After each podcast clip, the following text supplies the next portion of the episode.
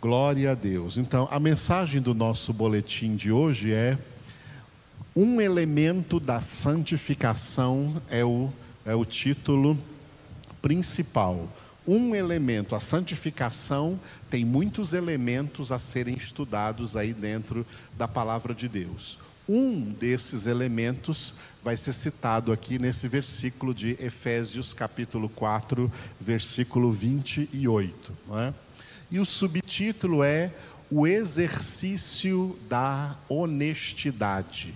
O exercício da honestidade é um dos elementos da nossa santificação. Ou seja, aprender a ser cada vez mais honestos em tudo diante de Deus. Desonestidade, seja como for que ela se manifeste, é pecado portanto é abominável diante de Deus. Deus quer filhos honestos, filhas honestas, em tudo. Amém? Esse é o que nós vamos ver então aí nesse versículo 28 de Efésios, capítulo 4. Mas como de costume, nós vamos primeiro pegar a Bíblia em Efésios, capítulo 4, e vamos ler juntos do versículo 1 até o versículo 28. Vamos parar no versículo 28, então vamos ler do boletim aí para frente. Amém? Efésios 4, de 1 a 28. Vamos ler juntos. Rogo-vos, pois, eu, o prisioneiro no Senhor, que andeis de modo digno da vocação a que foste chamados com toda a humildade e mansidão, com longanimidade, suportando-vos uns aos outros em amor, esforçando-vos diligentemente por preservar a unidade do Espírito no vínculo da paz. Há somente um corpo e um Espírito, como também fostes chamados numa só esperança da vossa vocação. Há um só Senhor, uma só fé, um só batismo, um só Deus e Pai de todos, o qual é sobre todos, age por meio de todos e está em todos. E a graça foi concedida a cada um de nós segundo a proporção do dom de Cristo. Por isso diz: quando ele subiu às alturas, levou cativo o cativeiro e concedeu dons aos homens. Ora, que quer dizer subiu, senão que também havia descido até as regiões inferiores da terra? Aquele que desceu é também o mesmo que subiu acima de todos os céus para encher todas as coisas.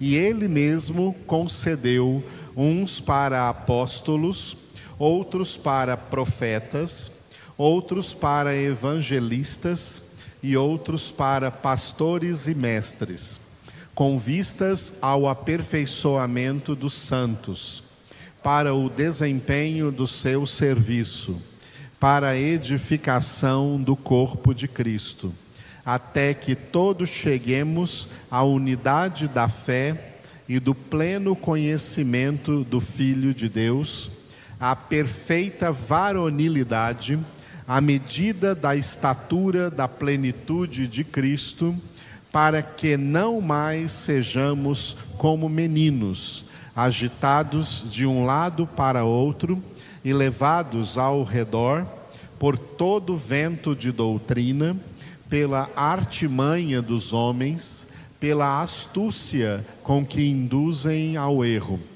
Mas, seguindo a verdade em amor, cresçamos em tudo naquele que é a cabeça, Cristo, de quem todo o corpo, bem ajustado e consolidado pelo auxílio de toda junta, segundo a justa cooperação de cada parte, efetua o seu próprio aumento para edificação de si mesmo em amor. Isto, portanto, digo e no Senhor testifico, que não mais andeis como também andam os gentios, na vaidade dos seus próprios pensamentos, obscurecidos de entendimento, alheios à vida de Deus, por causa da ignorância em que vivem, pela dureza do seu coração, os quais, tendo se tornado insensíveis, se entregaram à dissolução, para, com avidez, cometerem toda sorte de impureza. Mas não foi assim que aprendestes a Cristo, se é que de fato o tendes ouvido e nele fostes instruídos, segundo é a verdade em Jesus, no sentido de que, quanto ao trato passado, vos despojeis do velho homem que se corrompe segundo as concupiscências do engano e vos renoveis no espírito do vosso entendimento e vos revistais do novo homem criado segundo Deus em justiça e retidão procedentes da verdade. Por isso, deixando a mentira, fale cada um a verdade com o seu próximo, porque somos membros uns dos outros. Irai-vos e não pequeis, não se ponha o sol sobre a vossa ira, nem deis lugar ao diabo. Aquele que furtava, não furte mais Antes trabalhe fazendo com as próprias mãos o que é bom, para que tenha com que acudir ao necessitado. Este é o versículo 28, no qual nós agora chegamos aqui no nosso boletim. E nós vamos acompanhar, então, os significados que esse texto traz aí para todos nós, ok? Acompanhe comigo então no boletim, lendo mais uma vez o versículo. Aquele que furtava, não furte mais, antes trabalhe, fazendo com as próprias mãos o que é bom.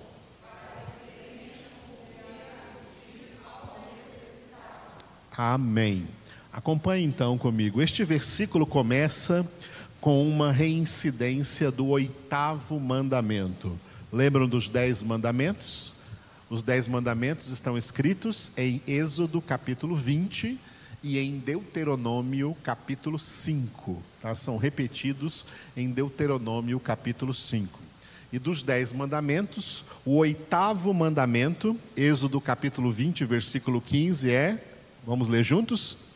Não furtarás. Repetindo, não furtarás. Pequenino, né? A maioria dos mandamentos são pequenos assim, tá?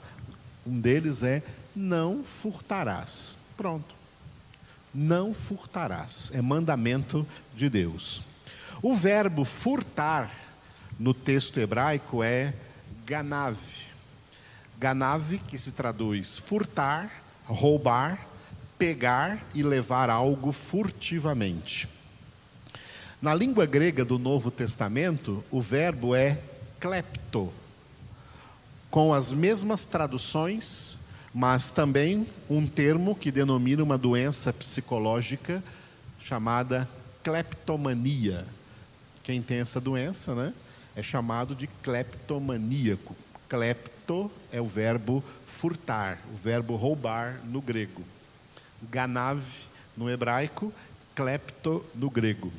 Logicamente, deixando à parte o caso de se tratar de uma doença para a qual exista tratamento adequado, todo roubo, furto ou assalto é qualificado como crime de apropriação indébita. Apoderar-se de algo que pertence a outrem Assim seja roubo, furto ou assalto, Isso provém do pecado do homem. Roubar, furtar ou assaltar é pecado, como qualquer outro pecado. E, para qualquer tipo de pecado, a palavra de Jesus para os convertidos é a mesma que ele deu à mulher adúltera em João 8, 11. Vamos ler juntos? Vai e não peques mais. Portanto, por meio da exortação do apóstolo Paulo, o próprio Jesus é quem admoesta aquele que furtava, não furte mais. Se alguém furtava antes da conversão, uma vez convertido, não furte mais. Uma vez convertido, não furte mais. E tem uma coisa que eu não escrevi no boletim, por isso que eu vou falar aqui, né, extra, extra boletim, que esse é um tipo de pecado que o arrependimento desse pecado, ele só é provado mediante restituição daquilo que foi roubado, daquilo que foi furtado. Então, quem furtava, não furte mais, mas além disso, devolva tudo o que você furtou. Nós vamos ver aqui uma citação de Zaqueu, onde ele se propôs diante do Senhor a devolver tudo o que ele havia roubado, furtado de outras pessoas. Nem todo pecado exige restituição. Esse é um tipo de pecado que exige restituição. O perdão só é confirmado se houver restituição, devolução daquilo que foi furtado. Continuando. Convém acrescentar que existe uma diferença característica entre atos simples de roubo, furto ou assalto e sistemas planejados ardilosamente para subtrair bens ou rendimentos alheios, tais como sobrecarga de impostos do Estado sobre os cidadãos, isso é roubo incluindo a falta do retorno de tais impostos nos benefícios de direito destes cidadãos. Superfaturamento de mercadorias, ou seja, exploração no comércio em geral, ou dos variados serviços oferecidos, que cobram um preço exorbitante mais do que é justo. Por isso, exploração é pecado, exploração financeira entra aqui nesta, nesta palavra. Recaindo sempre a, a conta no bolso do consumidor final. Salários inferiores aos realmente merecidos pelos trabalhadores, isso é roubo, especialmente aqueles que mais desgastam sua vida, tempo e saúde no emprego morosidade do Estado em conceder direitos aos seus cidadãos, especialmente naquelas situações em que eles mais necessitam, tais como em enfermidades, acidentes e na velhice. Em contrapartida, o rápido enriquecimento, os super salários e todas as demais vantagens financeiras dos que ocupam cargos políticos, o que é uma exorbitância de maneira particular nesta federação chamada Brasil. O melhor emprego no Brasil é ser político. É o emprego finance financeiramente mais rentável no Brasil é ser político. Nós pagamos muito caro para essas autoridades e recebemos delas muito pouco ou nada de retorno. Isso é roubo e haverá prestação de contas. Aqui vem uma citação do Zaqueu, Lucas 19, 8. Zaqueu era um publicano Publicano significava exatamente isso que eu acabei de dizer. Era uma espécie de político lá naquela época de Jesus em Israel. Eram os publicanos. Publicano vem de público, que é povo, homens do povo, homens que deveriam trabalhar em favor do povo, representar o povo, eram chamados de publicanos. Zaqueu era um político, né? era um homem baixinho, de baixa estatura, mas era um político que, como tal, também já havia roubado muitas pessoas, aproveitando da sua posição de cargo político que exercia. Mas quando Jesus entrou na vida dele, olha o que ele disse para Jesus, Lucas 19, 8, vamos ler juntos. Entre mentes, Zaqueu se levantou e disse ao Senhor: Senhor, resolvo dar aos pobres a metade dos meus bens. E se em alguma coisa tenho defraudado alguém, restituo quatro vezes mais. Imagine todos os políticos do Brasil fazendo isso. O Brasil estava resolvido. Ok? Zaqueu era um político, mas Jesus entrou na vida dele. E olha o que foi o resultado de Jesus na vida desse homem. Eu tenho bens demais, vou pegar 50% e vou dar para os pobres que estão passando fome. E dos outros 50%, eu vou restituir quatro vezes. Olha o juro que ele impôs sobre si mesmo. Eu restituirei quatro vezes mais a todas as pessoas que eu roubei, que eu defraudei. Isso é uma legítima conversão. Coisa rara nos dias de hoje. Então aí vem um versículo de novo, leia comigo. Aquele que furtava, não furte mais, antes trabalhe, fazendo com as próprias mãos o que é bom, para que tenha com que acudir ao necessitado. Agora eu grifei aí a palavra, o verbo trabalhe.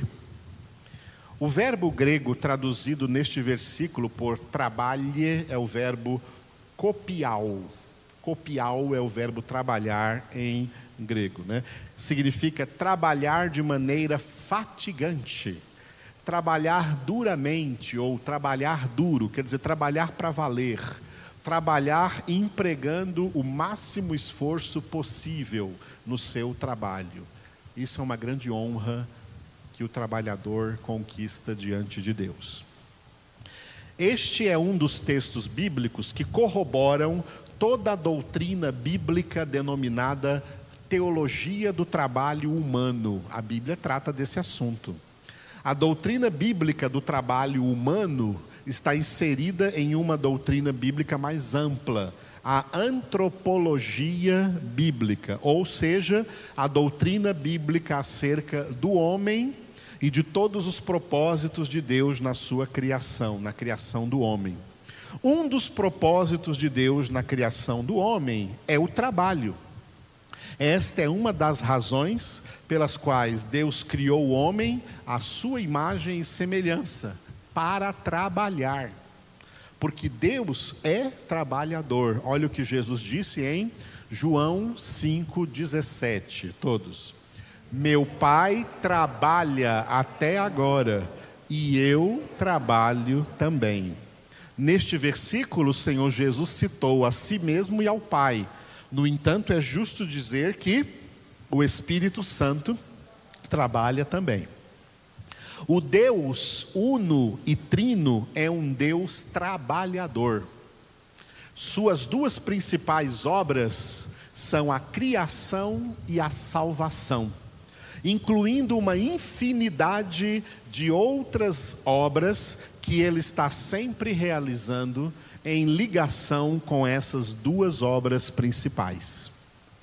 No primeiro e clássico texto acerca da criação do homem, o propósito do trabalho já estava incluído. É o que nós lemos em Gênesis 1, 26. Também disse Deus: façamos o homem à nossa imagem, conforme a nossa semelhança. tenha ele domínio sobre os peixes do mar, sobre as aves dos céus, sobre os animais domésticos, sobre toda a terra e sobre todos os répteis que rastejam pela terra. Veja que eu grifei aí a palavra domínio. Dois únicos tipos de domínio. Existem dois tipos de domínio: o domínio de propriedade e o domínio administrativo.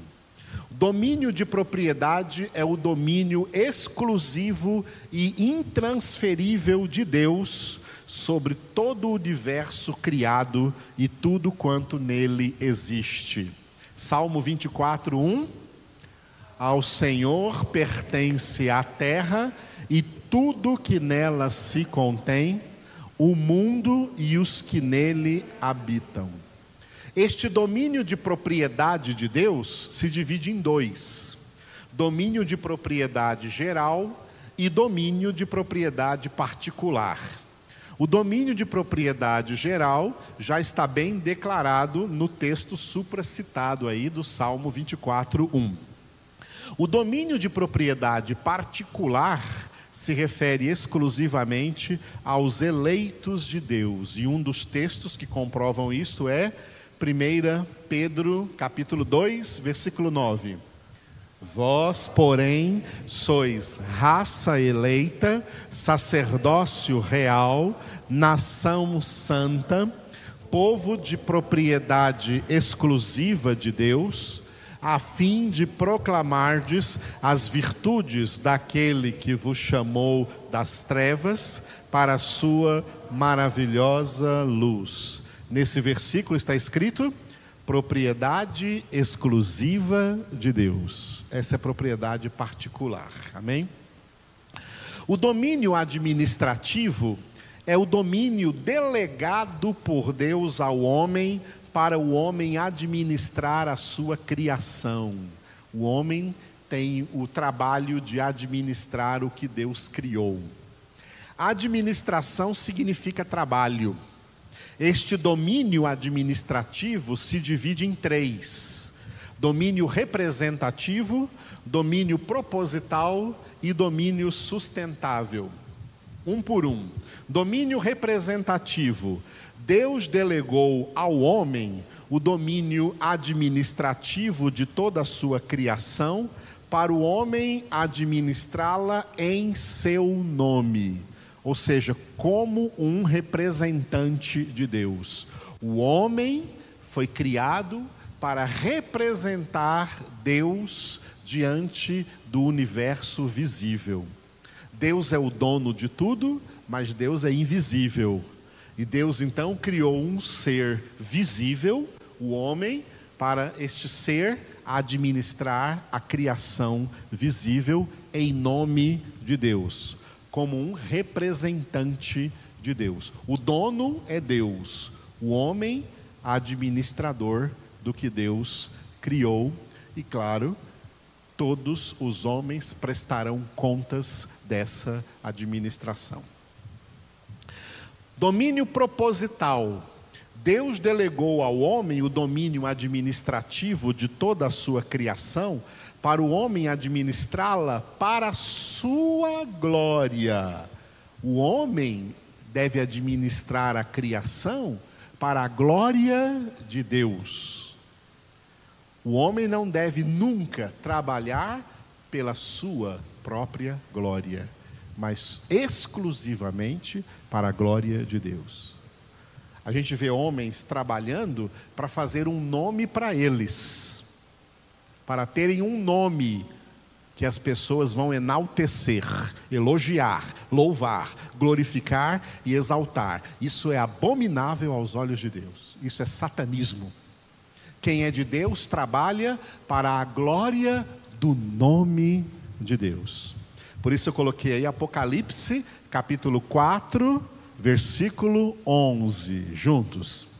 Tu és digno, Senhor e Deus nosso, de receber a glória, a honra e o poder, porque todas as coisas tu criaste, sim, por causa da tua vontade vieram a existir e foram criadas. E domínio sustentável. Deus delegou ao homem o domínio administrativo de toda a sua criação, para o homem administrá-la em prol da sobrevivência da própria humanidade, mas preservando-a em prol da sobrevivência das gerações futuras. Ou seja, o homem deve administrar os recursos da terra sem extinguir estes recursos, sem dilapidar estes recursos, sem destruir estes recursos. Estamos vendo na história homens capturando os recursos naturais para enriquecimento pessoal e com isso destruindo os recursos, deixando que a maioria das pessoas passem necessidade deles ou tenham que pagar muito caro por esses recursos. Tudo isso é injustiça e estes homens vão pagar caro ao proprietário do universo diante de Deus. Repetindo o versículo: aquele que furtava, não furte mais, antes trabalhe, fazendo com as próprias mãos o que é bom, para que tenha com que acudir ao necessitado. A Escritura orienta o homem a uma vida equilibrada entre trabalho e descanso, porque o trabalhador descansado tem suas energias físicas, mentais e emocionais restauradas para realizar um bom trabalho. Amém? E agora sobre trabalho, o que Paulo escreveu em 2 Tessalonicenses 3, de 10 a 11, juntos. Porque quando ainda convosco vos ordenamos isto: se alguém não quer trabalhar, também não coma. Pois, de fato, estamos informados de que entre vós há pessoas que andam desordenadamente, não trabalhando, antes se intrometem na vida alheia a elas, porém, determinamos e exortamos no Senhor Jesus Cristo que, trabalhando tranquilamente, comam o seu próprio pão. Todo trabalho justo, honesto, necessário e essencial é bom tanto para o sustento do próprio trabalhador com sua família, quanto para que tenha também para acudir ao necessitado. Acudir pessoas necessitadas faz parte da caridade cristã, do amor de Cristo derramado em nossos corações. Não esqueçam disso. E eu frisei aí no final, repita comigo essa última frase que eu coloquei. Todo filho de Deus tem consciência de que santificar-se significa viver honestamente sobre a terra. Aleluia.